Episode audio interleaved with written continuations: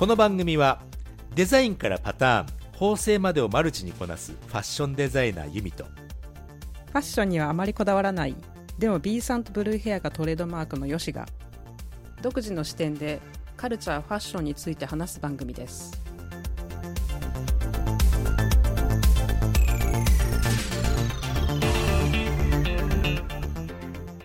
ヨシさん。はいなんすか？今日は早速はい早速。早速ってもう2時間経ってるけどね。これ。やっちまったやっちまった。やっちまったよまた今日もやっちまった。また今日もやっちまってさもう喋りすぎて今二人何ぐったりしてんじゃんこれ。大丈夫？本番。お菓子休憩挟んだ。そうおかしきもぐもぐタイム挟んだからもうテンションだだ下がりですよもう。とぶち込んだとげ 元気出していこう今日もね。元気出していこう、聞いて 聞いてる人がそんなそんなこと分かんないんだから、うん。あのよしさん今年の抱負覚えてます、私が喋ったやつ。今年の抱負はえななんで 何を言ったの？私ねあのトピック会やりたいって言った、いやー。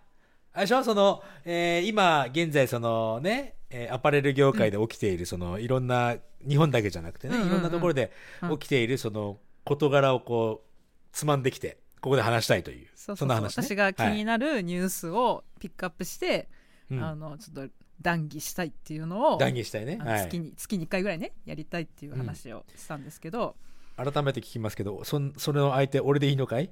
大丈夫？いいいいいです。いの？本当？よかった。よ。うん。はい。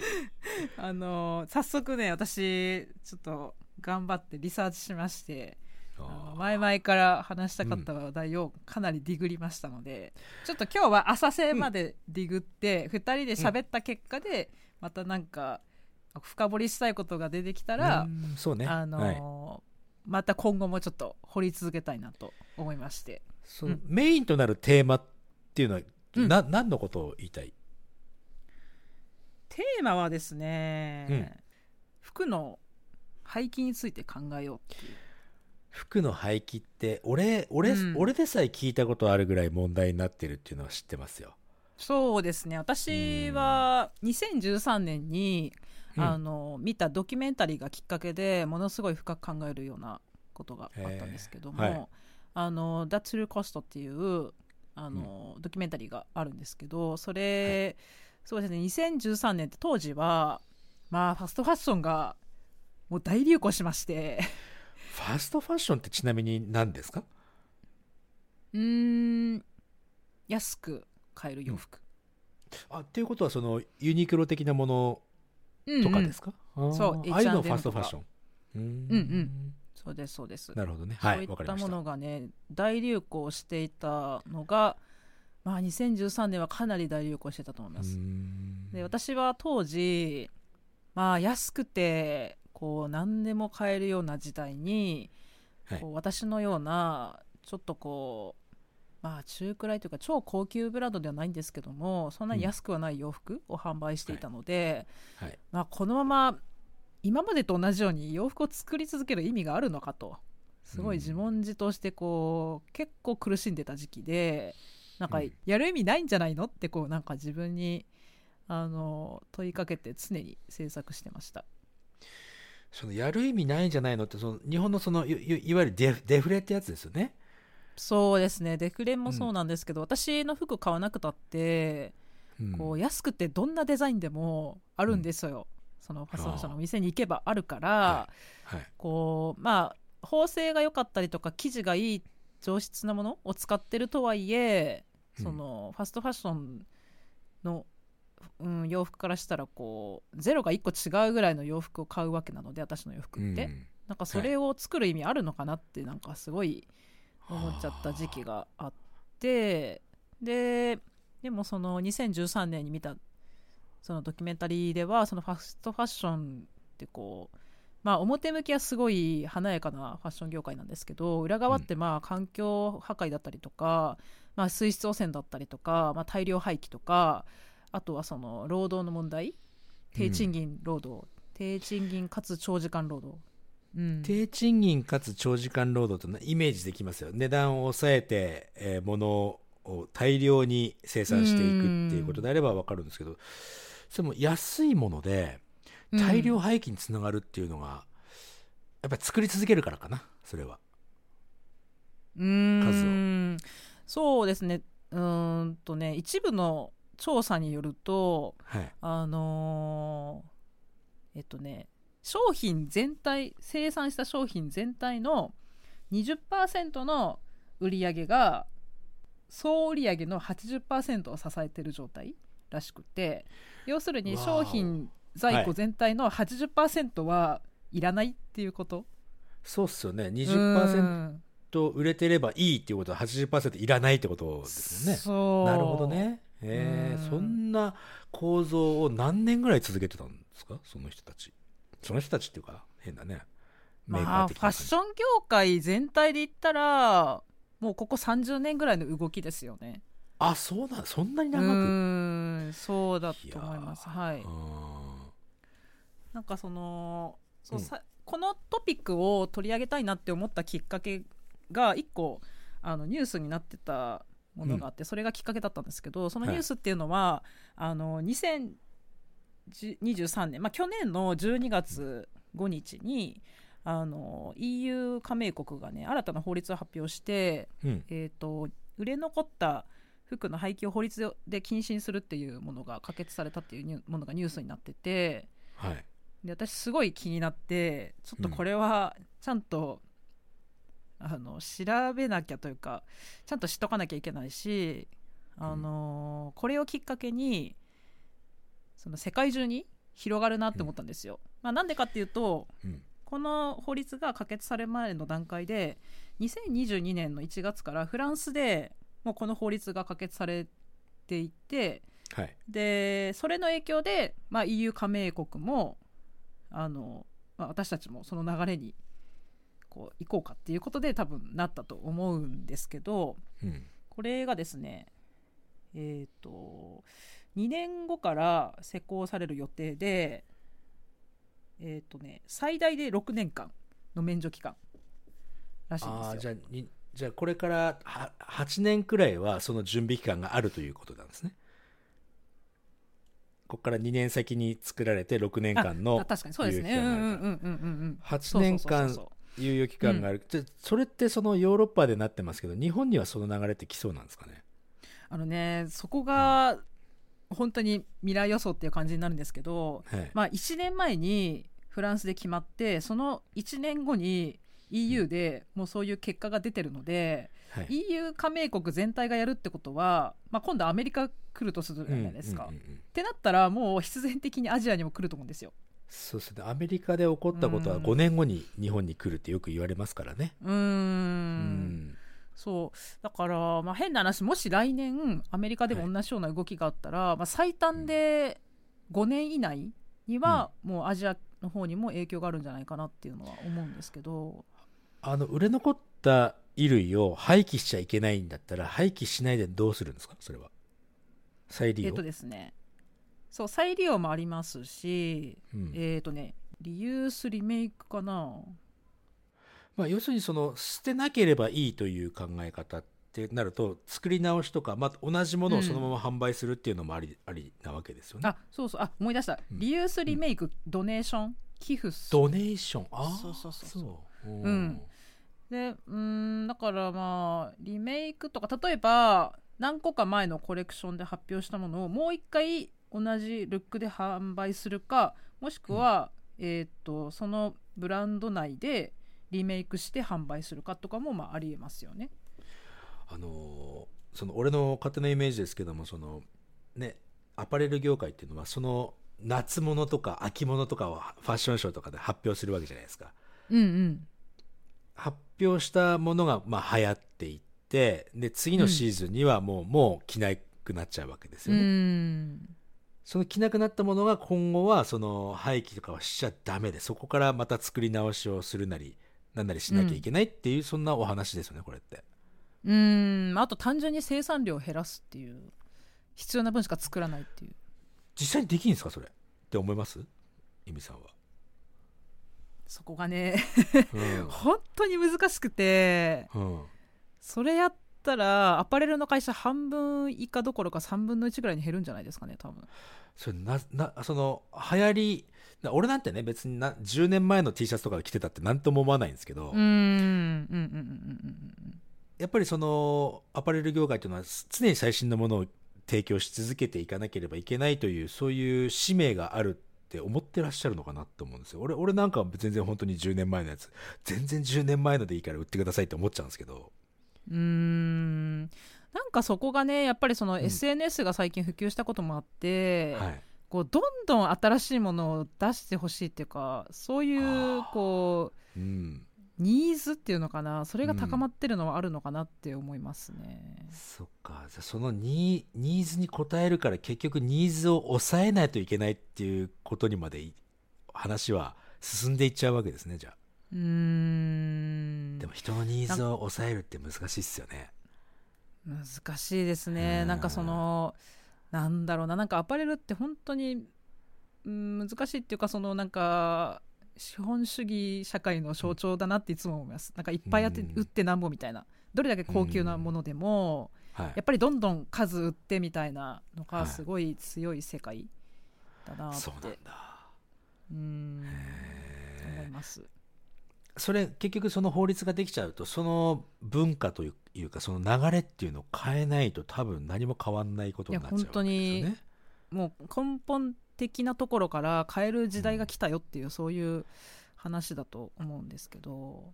そその法律ができたっていうのはね俺ほぼほぼこのユミさんと話をしなければ気づかなかったと思うんですけど。うん。それヨーロッパではそのニュースが出たことによってその例えばユーザー側の反応っていうのも気になるところですよね。ああそうですうね、ん、そこ調べてきれてないです。でもユーザー側の視点ってどうやって調べればいいのって話なんですよ。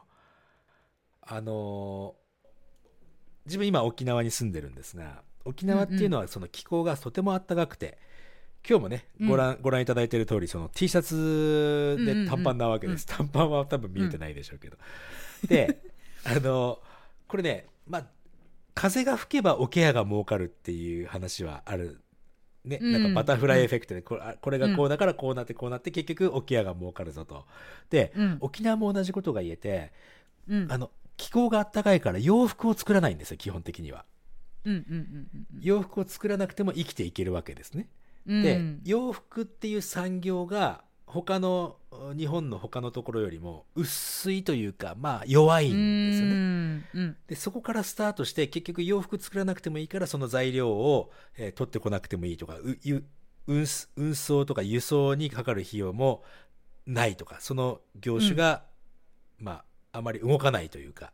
でうん。結局のところ最終的にはその人が働かないってところまで行っちゃうわけですよ。うん。うん。残念ながら沖縄っていうのはこの日本で一番所得が低い県なんですね。一番ちょっと貧乏な県だったりするんですけども、うん。それっていうのはそのやっぱり気候から始まってるんですよね。気候からなる産産業が発展しないからなんですけども、それ考えるとそのアパレル業界をそうやってシューって収縮させちゃうと、結局全体のなんか経済が動かなくなっていくような気がするんですよね。確かにね。なんかそのうん。フランスで結局その法律ができたわけですよね。最初に一番最初に。最初にそうですそうです。うん。そういうやっぱりその記事を無駄に廃棄してしまっているという現状を打開するにはそういう法律とても大切だったかもしれないんですけど、うん。それによって何かこのそれが引き金でなんかすごいでかい問題起きそうな気がしてドキドキしちゃいますねそれなんか。確かにそうですね、まあリアルに会社畳むところはかなり出ると思います、ね会社畳むっていうことはそう結局雇用がなくなっていくということうん。で雇用がなくなるということは人がどうやって生きていくいろんな転がっていくわけですよね。いろんなものが。うんなんか一点だけじゃないですねこれ。うん。そうなんかでもアパレルってなんかこうすごい構造的に難しくて、うん。難しいというかあんまりシンプルじゃないというか私の場合ははい。私一人いればうん。あのデザインして型紙作って縫製までやってもう販売もやるっていうところまで一人でできるんですけど、はい。あの一般的な企業だと、まあ、デザインはデザインですよね。でパターナーさんでこう別の業者さんにパターン作ってってこう振る、はい。はい。で縫製もまた別の場所で行う、うん。でなんなら裁断って言ったの布切るところもまた別、はいっていうのですっごい分業してるんですよ。だから1個ブランドがあったら関わってる会社が大量にあるっていうのが普通なんですよ。なのでうん。なんかうーんどうしてもその規模を大きくせざるを得ないっていうんですかね。うん。今お話の中でそのデザインして結局のところ販売に至るまでの中で一番その、えー生地が廃棄しなければいけないっていうのは縫製のところですか？縫製じゃなくて裁断のところか。そうですね。祭壇のところ、うん。素裁断のところが一番、うん。それを例えばじゃあここはもうね、おしゃれアレルギーという場ですよ、うん。はい。はい。それどうすればその廃棄がこのうまいもう由美さんみたいに一人でできる人がいればいいのかな？たくさんでもね昔はねそれが普通だったんですよ、既製品っていうの生まれたのがうん。私の集めた情報が正しければ1980年代初頭とか、まあ、1970年代の終わりぐらいとかだったと思うのえそれでまで大量生産ってなかったってことですかじゃあ？なかった。オートクチュールっていうかもうオーダーメイドとか、まあ、いわゆうん。る商店街の仕立て屋みたいな、うんうんうんうん、うん。あとは自分で作るっていうのが主流だった。やっぱりさあの商店街があのあってうん。で下町みたいな感じでなってそこにブティックみたいなのがあってっていう時代までは良かったの。が、じゃあそこになってねその郊外に大型店舗が出来上がってきてそこで洋服がうん。大量に売られるようになった、うん。モールね。そうね、うん。そのあたりから今のその廃棄のものっていうのはスタートしし始めてたんだじゃあ。あの辺りから。うんそう。ジャスコジャスコだな？ジャスコ、う。ん そう。あの既製品ができたことによってその誰でもというかある程度お金を払えばうん。こう、なんていうのかな。みんな洋服を買うことができるっていう世の中にはなったし、うん。ファッションを楽しむっていうい。ことができるようになったっていうこういい面はあるんですけあるどと思いますね、うん。その闇の部分っていうのは結局まあゴミを大量に作ってるっていう。う、ん。結局大量生産っていうことはうんその裁断の段階でもう無駄になる生地がものすごく大量に出るってことですそうそうそうそうで悲しいのはもん。ね、付属品とか生地とかってそういう企業の方って大量に売らないと利益上がんないんですよ。うん、うんうんうん。そうそうそう。だからこっから洋服の生産量が落ちた場合生地屋さんとかかなり苦しいと思います。そうか大量に結局裁裁断して大量に出たものがごっそり減らされるってことは逆逆にものすごい加うん。速加速度でどんどん廃れていってしまうってこのことか。そうなんかうん。尻すぼみっていうか悪循環になりますよね。その、うん、アパレル業界自体の循環としてはうん。悪くなるっていうのはある、うん。そうっすよね。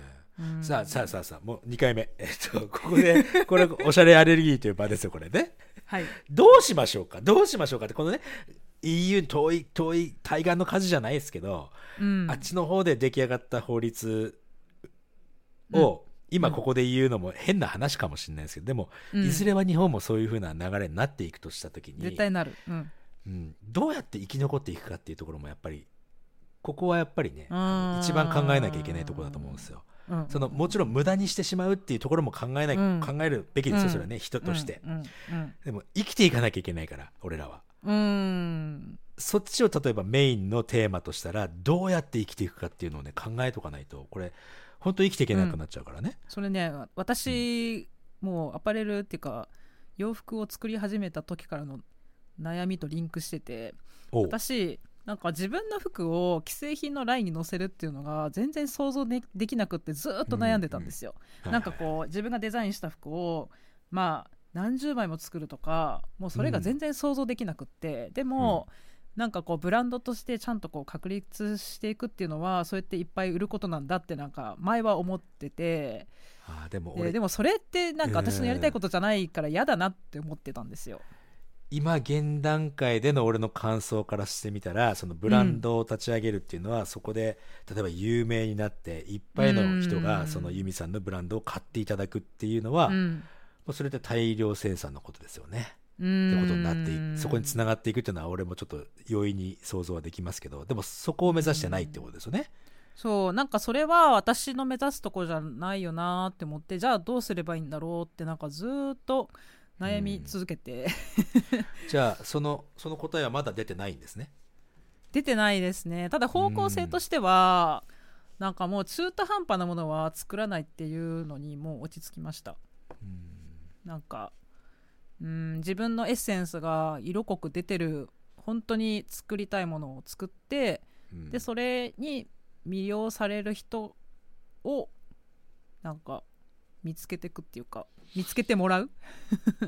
そうね、うん。あの俺もねなんかちょっとリンクしちゃうなって思ったのはうん。例えばポッドキャストの番組を一つ撮ったとしても、うん。例えばもう一つやってるポッドキャストは英語を勉強したいという人に特化してるわけです。でこのおしゃれアレルギーはまあね由美さん由美さんのことが好きだ、よしさんのことが好きだファッションのことが好きだっていう、そのニッチな部分をうん。つっついてるわけじゃないですか。うん。でこのニッチな部分って世界中探せば本当にたくさんの人がこここの分野好きだって。だそうねひ一つのニッチな部分を拡大させていくっていうのがねやっぱりこのポッドキャストのそのなんだろうな面白いところだったりするんですよね。うん。うん。で考えるととてもそのユミさんのブランドというものが例えばニッチなものだとするんであればそこのうんユミさんのものを好きだという人をどれだけたくさん集められるかっていうことになっていくと思うんですよね。うん。これこのファッション業界だけじゃないですよ。もちろんうち俺がやってる英語の業界もそうですしどの業界でもそうだと思うんですけど、うん。なんかねこう時代時代的にそれが叶う叶っている叶っていく時代だと思うんですよ。そのメディアとかのもね、特にどっかの事務所にはね所属してなくてもうん。アイドアイドル的な動きができたりとかするわけじゃないですか。うんうんうんうんちょっとなんかあのこのおしゃれアレルギーをすることによってユミさんの目標とかやりたいことっていうのがなんか明確になっていくような気がしますね。うーん。もっとユミさんのブランド、ド大好きだっていう人がここのねおしゃれアレルギーに集まってきたりなんかしたら、これ楽しいことですね。こういう仕掛けができたら面白いですね、なんかね。うーんまた俺いっぱい喋っちゃった。ごめんなさい。こういう話になるとほら熱くなっちゃうから俺。う んそうですねなんかよしさんの話聞きながらあの喋、りたいこと後に忘れちゃったあごめんね。ごめん今日もごめん。今日もごめん。忘れちゃったもう一回話す？もう一回話すと思い出すかもしれないですよ。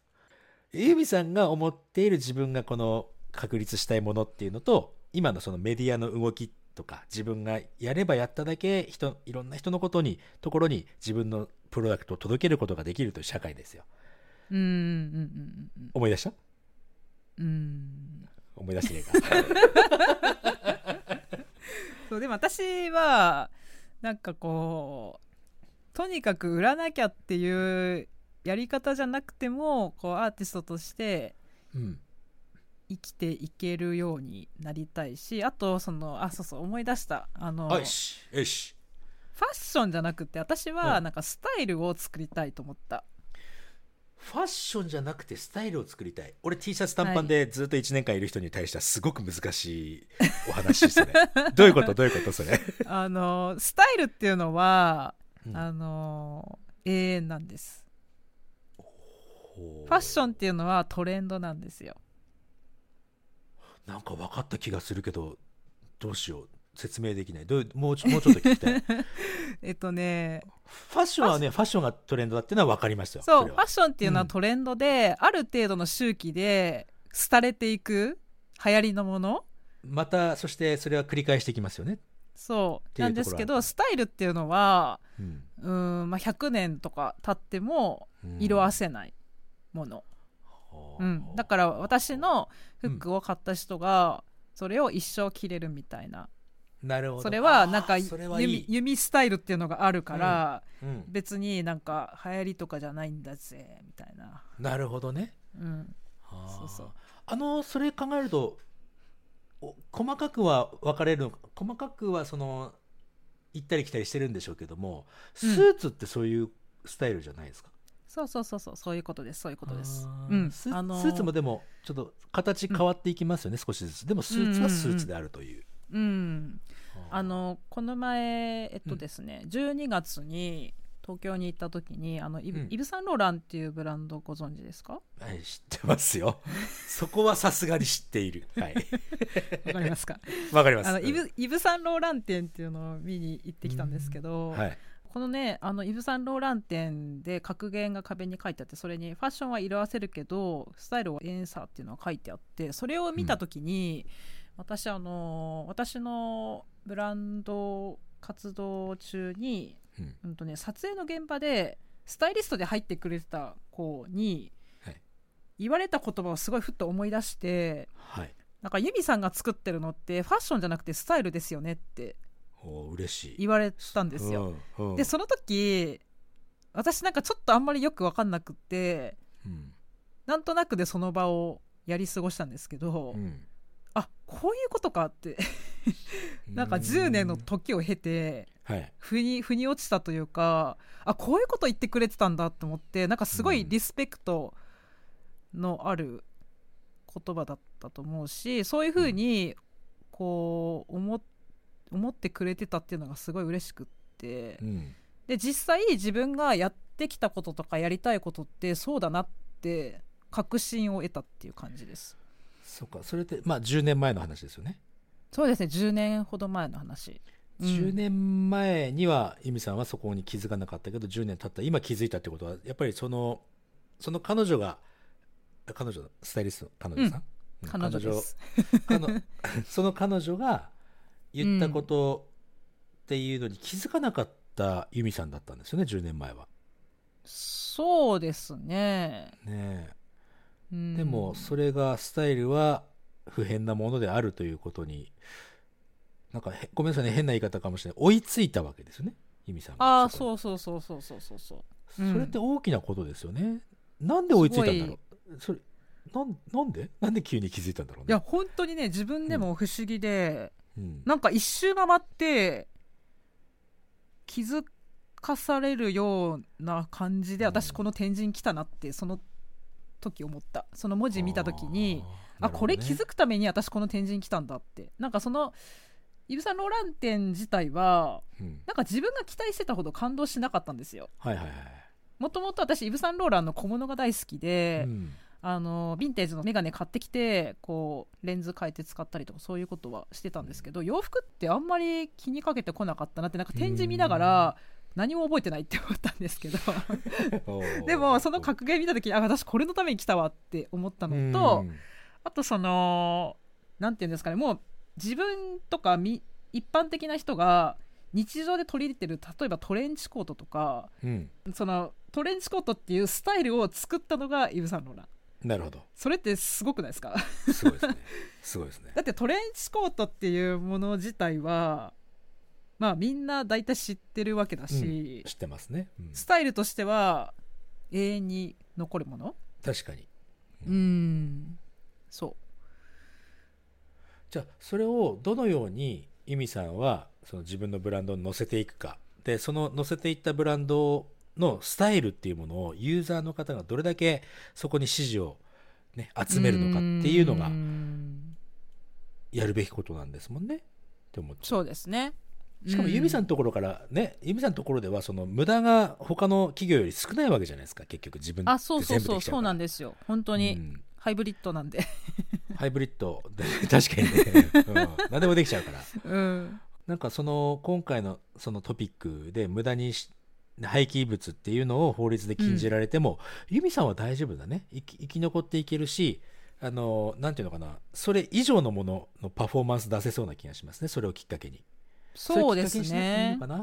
きっかけじゃなくてもなんかそこのねファッションじゃなくスタイルというものを前面に出していくというふうな、ん。そ特にその、私が思ったのが、えっと、今まではこう一般的なブランドさんと似たような感じで半年に1回、えっと、受注会っていうのを開いて、はいはい。まあ、一般的なブランドだとサンプルをバーッと並べて、うん。でそれでバイヤーさんがこうこれを何着欲しいって言ってオーダーをつけてってでそれをまとめた量を量産して作っていくっていうのが一般的な流れなんですけど、私の場合は、えー、と受注会を一般の方向けに開いてはいでお客様が注文してくれた分だけを作るっていう。うん。でなんならサンプルも販売するっていううん。ことだったので、はい。一般的な企業さんよりは在庫は少なかったんですけど、うん。でもやっぱりその会場に置いてあるラックを埋めたいっていうことでうん。結構型数は作ってたんですよ。はいはい。だけど去年この番組で告知させてもらったうん。受注会をきっかけに、うん。あのもう根本的に受注会のスタイルを変えようっていうきっかけができて、うん。まあ今までは何十点ってサンプル置いてたのをもう私のクリエイティブな色がもう濃く表されたマックス5点だけを並べて、でその代わりデザインの数は少ないんだけどもあの素材を何種類か準備して、うん。お客様と協議して好きなように作れるっていう。なるほどね風に変えたんでうん。すそうすると、まあ、そもそもサンプルの数も少ないですし完全にオーダー制なので、まあ、セミオーダーみたいな形うん。になるのであの、まあ、敷居は上がるかもしれないですけどその廃棄の量っていうのはかなり減るんですよ。なるほどね。まあ7分の1とか。そんないにう感じ。うん。あのすごく素人考えですけどもそれってオンラインと絡められないんですかね？うん絡めたいね絡めから絡めたらもっと下げられるんじゃないかなと思ったんですよね。うーん。でねね。つかその、うん、いつかねそのそれがこう確立できたとしてでうん。日本にもそのね、アパレル業界の廃棄に関するその法律っていうの波が来た時にそこでねもうもうすっげえ俺いやいやらしい話しますよ。なんか、はい。なんかねテレビ取材を受けるわけですよ由美さんがね。テレビ取材とか いろんなところ新聞とか雑誌とかでね取材を受けて、うん。トレンドのさいトレンドじゃねえなこれな。もう はい廃棄のことに関してもいち早く取り組んでいるその何このアパレルメーカーの何このデデザイナー、なんていうのこのなんていうんですか由美さんのこと。アーティスト。アーティスト。アーティストがいますよと。ここでね由美さん、ううんわーっとなんか日本でね有名になっちゃうの。そんな未来が見えた今。はい もっとやってた方がいいですよ。うん。こうやって言いながらもうやってるとこあるかもしれないけど。いいじゃん別に。やってるとこあってもいいんですよ。そこはそこうちはうちじゃない、いやいやうちって、先駆者じゃないよって言いたかった。あ先駆者じゃない。先駆者になってじゃあ。うん。うんわかりました。わかりました。あのーもっと声高にやってった方がいいですよ。こういうこういううん。こういう風な流れが世界ではあるからうちはこういう風にやってますうん。とどうすかと。うん。うんうんうん。なんか先先先先を走ってってって感じ、うん。そうですうね、んそうでもなんかこのニュースってすごい衝撃的ではあったんですけど、うん。なんかやっとかっていう感じですね。私あはそう。まあ結構2013年から結構いろいろ考えてきたので、うん。あやっと動いてきたなっていう感覚、うんうん。ただどうするんだろうっていうのももちろんあるんですけどでもそこを変えていかないとなんか社会全体の歪みっていうかうん。うん。そうね。なんかそう私の肌感覚では私がその気づいた2013年から比較してうんなんか実際物自体は溢れすぎて飽和してるしどんどん安くなってる、うん。っていうイメージがあって、これどうなっちゃうのってなんかすごい年々思ってた結局物が安くなると買い買う側は嬉しいかもしれないですけど結局給料がその分安いから結局自分に返ってくるんですよね。うん。ん。で日本の貧困化とかも非常に進んでますし。うーん。なんかね、まあ、そういう他はどうでもやっぱり自分のところはそうやって何か無駄をなくしてこういうふうに、えー仕事してるというかクリエイティブなことやってますよというね、うんうんうんうんこう声高に行きましょう。これからも、うん。マジでさ。うんそうね。なんかいっぱいしら調べてきたんでしたっけ？そのうん。資料とか、そのねああの皆さんにね、うん。アパレルの市場がリアルなとこはどんななのかっていうのうん。をちょっと30年間分ぐらいを比較して、うん。あのうん。ちょっとお伝えしたいなって思いまして。はい。調べましたどの辺を伝えていきましょそうですね。じゃあこれ一番衝撃的なところからう、いこうかな、はい。繊維産業の国内供給点数っていうのがあるんですけど、て点数っていうのはあの何点、えっと着数ですね。着数ですね。はい。うんそう。1990年が約20億着で、日本ってでもあれでしょ？い これ1年間ってことですね。そう1年間で20億着っていうことは、えー、1920何十年って言ったんだ今90年。90年の人口ってどのくらいかってことですよね。でもあ明らかに1億人ぐらいですよ、うん。まあまあまあ大そう体ね1億人ぐらい。そう。1人20着ぐらいってことか。確かに単純計算で、すげえな。うん、でそれに対してうんうんうんうん。2019年が約40億点。倍じゃないですか2倍に膨らんでるっていう。まあでも1年間で20着1年間で40着は多いけどまあどうなんですかね。平均ですもんねそれはね。なら鳴らしたら場合に。そう。でそれに対して、繊維業界の市場規模っていうのを比較していくんですけど繊維業界っていうのは、あのーアパレルのその作る方じゃなくって繊維をこう作ったりとか、そういった意味での広い意味の繊維業界、糸糸とか布とかを作るうんうんうん。業界ってことですね、はい。そう。でその繊維業界の規模っていうのが、えっと、その1990年代と2019年っていうのを比較すると30年間で規模が3分の2に縮小してるんですよ。まあ、14.7兆円から10.4兆円っていうふうに3分の2にそう縮縮小してるんですけど、興味深いですね。うん、なんですけど、えー、と国内供給点数は約2倍に増えてるっていう現状で、まあ、単純に医療品を作りすぎてるっていうことが分かる。で、えっとそれに加えて日本っていうのは高齢化と人口減少が同時に起きてるのが現在じゃないですか。うんはいなんですけども供給点数2倍に増えてるっていうすっごいバランス悪い状態いなぜなんですかっていうところですよねそれってや本当になぜなんですか？って本当にね。などういうこと考えられるんだろう。あって医療医療じゃなくてそのうん。業者さんそのうん布を提供してるところが3分の1に減ってるのに供給量は2倍に増えてるでしょ、うん。どどういうストーリーがあるんだろうねその裏にはうーんまあなんか結局安くしないと売れないみたいなところはあるでしょうしまあ実際その日本の繊維輸入組合の調査によると2022年における医療品国内供給量は前年比で2.5%増加かつ輸入浸透率98.5%衝撃じゃないですか。98.5%ということはに日本では作ってねえってことになるってことですか？そうっす。作ってねえってことっすいやあそれあでもそうですよね。なたあのユニクロとかあのメイドインって見るとメイドイン何チャイナとかメイドインそのフィリピンとかそうそういうことですね、うん。そうです。でまあ結果的にい今の日本の現状っていうのは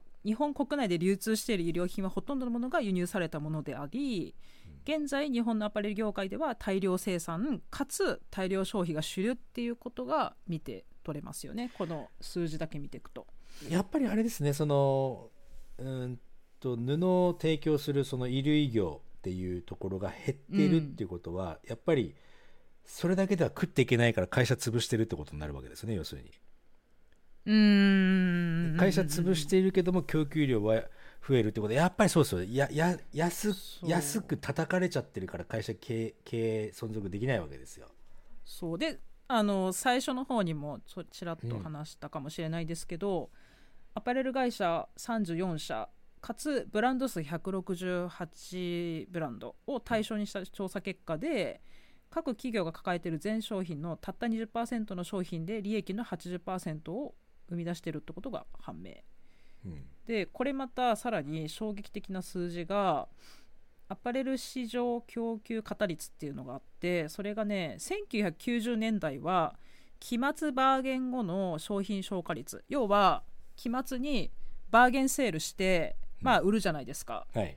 でその結果の商品消化率っていうのは96.5%要は売れ残っちゃったが3.5%だったんですよ。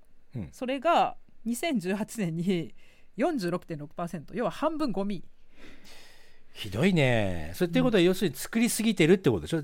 みんな同じ買わないわけじゃなくて作りすぎてるってこと作りすぎ。ですねそう。ーうん。それやっぱりデフレっていうところがすごく大きくひひ裏で糸糸引いてますねなんかね。まあ、あと1個の説がうん。うーんと例えば、えーネットで A 商品 A 商品 A 出しました。はい。でバーって一気に売れちゃったうん。じゃあ売れたから追加したらもっと売れるから追加生産だって言うじゃないですか、うんうん。で作ってる間に B 社が同じデザインに半額で出した、うん。そっちバー売れるじゃないですか。はいはいで A 社が商品 A を追加した段階でもう誰もいらないじゃないですか。売れない。うん。ってなるとまず追加生産した分はもう完全にあの廃棄物。そうか。っていう説もあるってことですね、ある。うん。うんそうなんで考え考えていかないといけないですね。こういうこういう問題ってね。うーん。で実際にそれ由美さんはそこを考えた上で何か対策を打てるところにいるからうん。もうこれはねもう自分がややってることを本当にアピールしてた方がいいですよ。うーん。ですね。面白いデータだな。そうなんですよ。ちょっとね衝撃が多かったですけど、まあ、最近はね、うん。結構リユース業界っていうかはい、そっちが結構熱いしうん、まあもっと活性化はすると思うんですけど、うん。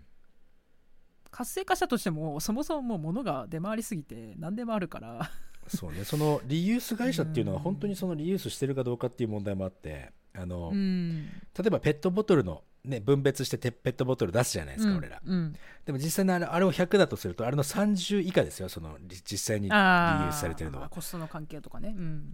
なのでそこを考えてもえなん何やってんだよってか感じになまあいろいろな問題はあるんでしょうけども。でもまあ人のそのそこを分別するというマインドをまず作っていくところからが大切ですから、まあ、そこはねあのじっくりと時間をかけて効果出てくるんでしょうけども、あとあれですね、なんかあの私これ調べるにあたって海外のドキュメンタリーとかも見たんですけど、うん。まあ日本だけに限らずヨーロッパとかでできた出てきた洋服の廃棄って最終的にアフリカに行くんですけど、うん。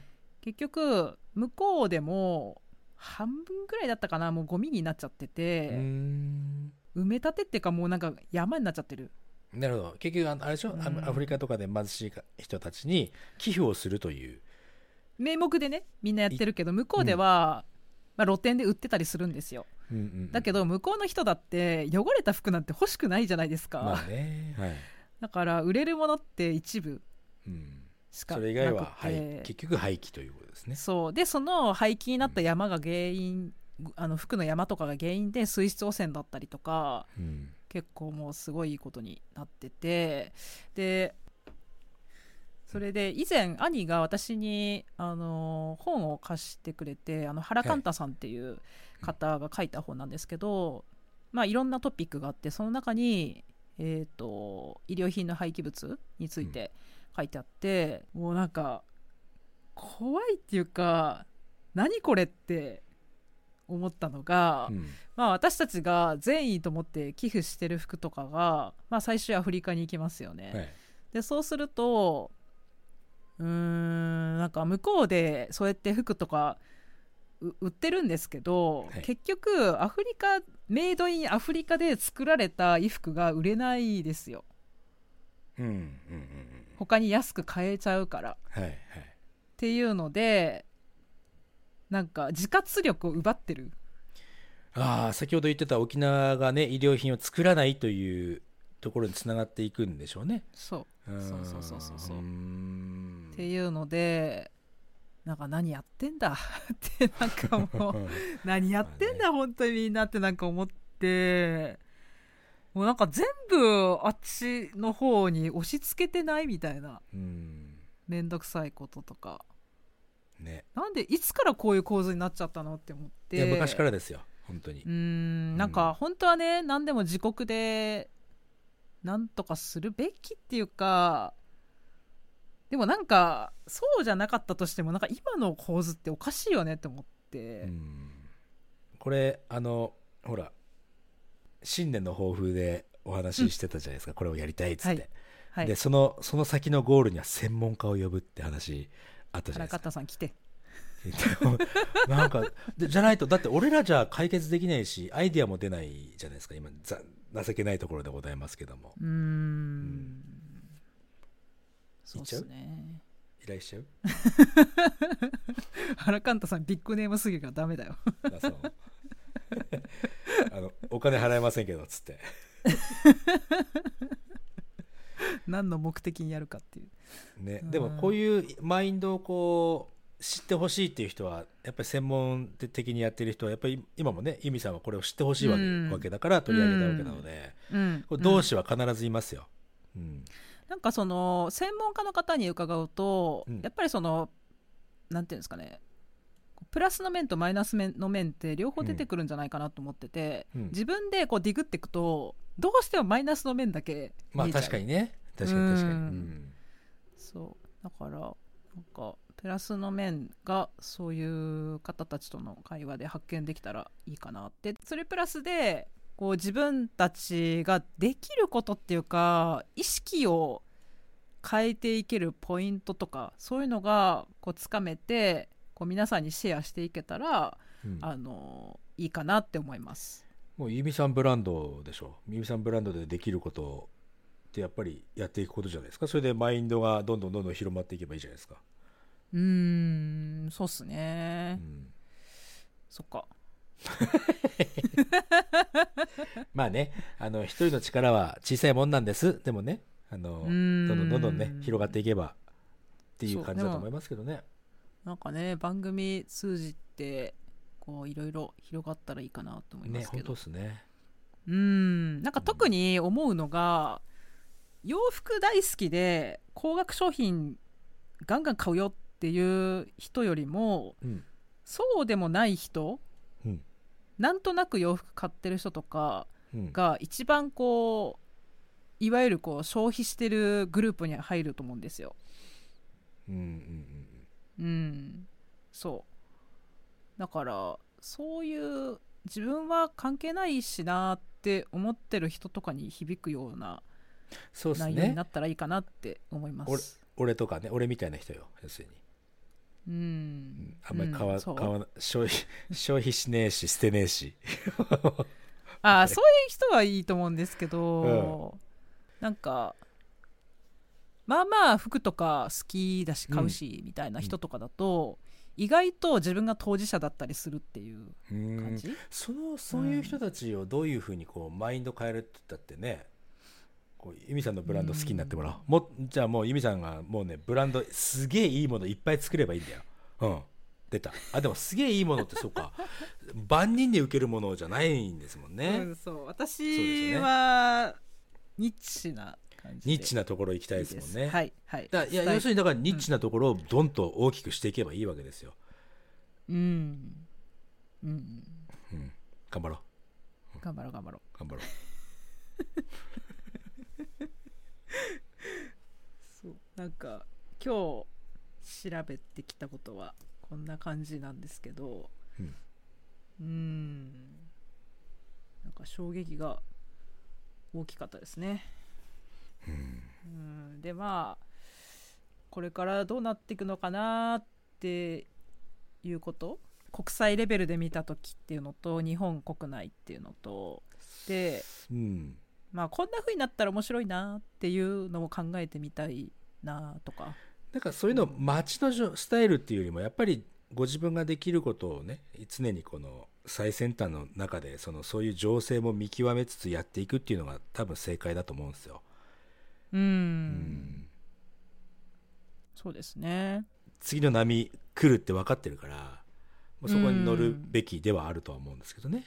そう。なんか今回この番組で取り上げたことによって、うん。なんか皆さんも考えるきっかけになったらいいかなと。っていうのはあの私これディグりたいなと思ってうん。こうググったんですけど、うん。日本語の記事がまあ少ない。うん、そうね。意識が低いってことになるんでしょうね。そうなんかね、うん。5件くらいしか見つからなかったし、ん。すごく短く簡潔に書かれたものでまあ臭いものには蓋的な感じなのかなってちょっと思っちゃって、なるほどね。そう。決して他人事ではないというか現状起きてる大問題なので。うん。うーん。ですね。なんかうん。ちょっといろいろ考えるきっかけができたらいいのかなってそうですね。なんか思いました。これ多分じゃあ締めましょうかっつって締められない問題なので。そうなんですよ、二人でこう探り合ってる感じがねこのどうやって閉めるの？どうやって閉めるの？みたいなどうする？どうする？みたいな。結局あの閉まらないですこれは。あのこの話題に関してはね。続くものでしょうからまた何かあの進展があったりなんかしたらここでねそうですね。聞きたいですね。うんそうまた話したいと思います。わかりました。その時まで To be continued この番組では皆さんからのお便りお問い合わせどしどしお待ちしております。詳しくは概要欄をご覧ください。